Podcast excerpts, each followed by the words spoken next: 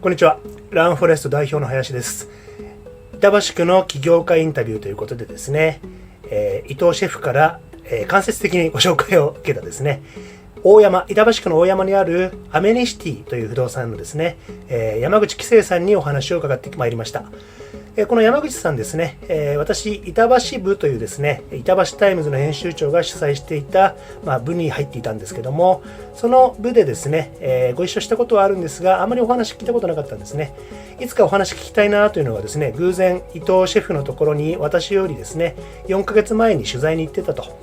そう不動産屋さんなんですけどもブログを戦略として使って、えー、今14年目起業家として14年目なんですけども、まあ、起業当初から不動産屋には珍しいこういうですねウェブ戦略を、えー、実施されてきた方だそうなんですね。